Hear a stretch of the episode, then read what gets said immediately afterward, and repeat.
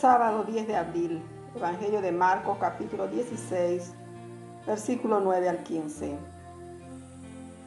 Jesús que había resucitado al amanecer del primer día de la semana, se apareció primero a María Magdalena, de la que había echado siete demonios. Ella fue a anunciárselo a sus compañeros que estaban de duelo y llorando. Ellos la oíron que estaba vivo y que ella lo había visto, no le creyeron.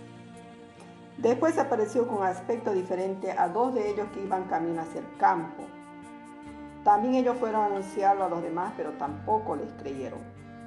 Por último se apareció Jesús a los once cuando estaban a la mesa y les echó en cara su incredulidad y dureza de corazón, porque no habían creído a los que lo habían visto resucitado. Y les dijo, vayan al mundo entero y proclamen el Evangelio a toda la creación. Palabra del Señor. Gloria a ti, Señor Jesús. El Evangelio de hoy contiene un breve recuento de apariciones de Jesús resucitado.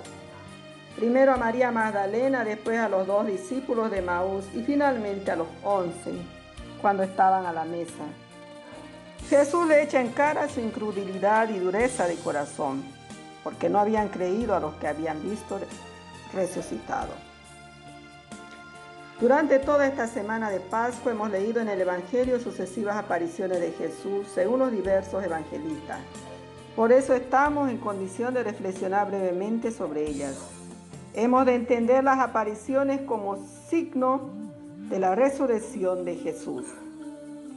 Vienen a confirmar el dato de su sepulcro vacío y suscitan y avalan decisivamente la fe de los apóstoles y de la comunidad. Es decir, nuestra propia fe en el hecho real y cierto de la resurrección del Señor. Queridos hermanos, las apariciones son contactos personales con el mismo Jesús de Nazaret, que murió y resucitó. Son experiencias de fe con base objetiva. De esta fe se sigue la total transformación personal de los discípulos, que son sus destinatarios más frecuentes. Pues del conjunto de las apariciones de Jesús resucitado, que suma unas 10, se ve que si bien algunas tienen destinatarios individuales, es al grupo de los discípulos y apóstoles a quienes se aparece con preferencia.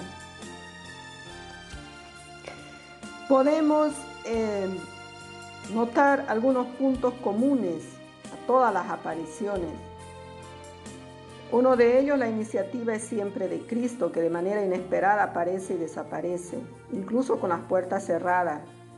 Ninguna aparición sucede de noche ni en sueños, ni es provocada por la ilusión, ni del grupo de los discípulos. Segundo punto, Jesús no es reconocido en un primer instante. Los discípulos dudan y se muestran reacios a creer. Eso motiva que Él aporte signos e indicios de su identidad. Mediante un proceso gradual de fe, el Señor es reconocido en un segundo momento gracias a una palabra, un signo, por ejemplo, las llagas, otro gesto característico que vence sus vacilaciones iniciales y les lleva a la certeza plena. Es Jesús resucitado. Están totalmente seguros, por eso dirán después incluso hasta el martirio, somos testigos. Finalmente, el mandato misionero, la misión, el envío para el testimonio y la evangelización. Para esta misión de la iglesia, que es la misma de Jesús, se les da la fuerza y el dinamismo del Espíritu Santo. Oremos. Te bendecimos, Padre, por la resurrección de Jesús, mientras peregrinamos como pueblo tuyo por el desierto, atisbando la aurora y saludando nuestra liberación. Es la nueva humanidad que nace en Cristo resucitado, el hombre nuevo, el viviente, el vencedor de la muerte. Según su mandato queremos ser testigos del Evangelio y demostrar con nuestra vida que el amor es posible. Vence con tu gracia nuestros miedos y cobardías. Haz que reconozcamos a Jesús y quedaremos asombrados de lo que su Espíritu puede realizar en y por nosotros. Amén. Que Dios Todopoderoso bendiga a cada uno de ustedes, queridos hermanos en Cristo. Les saluda María.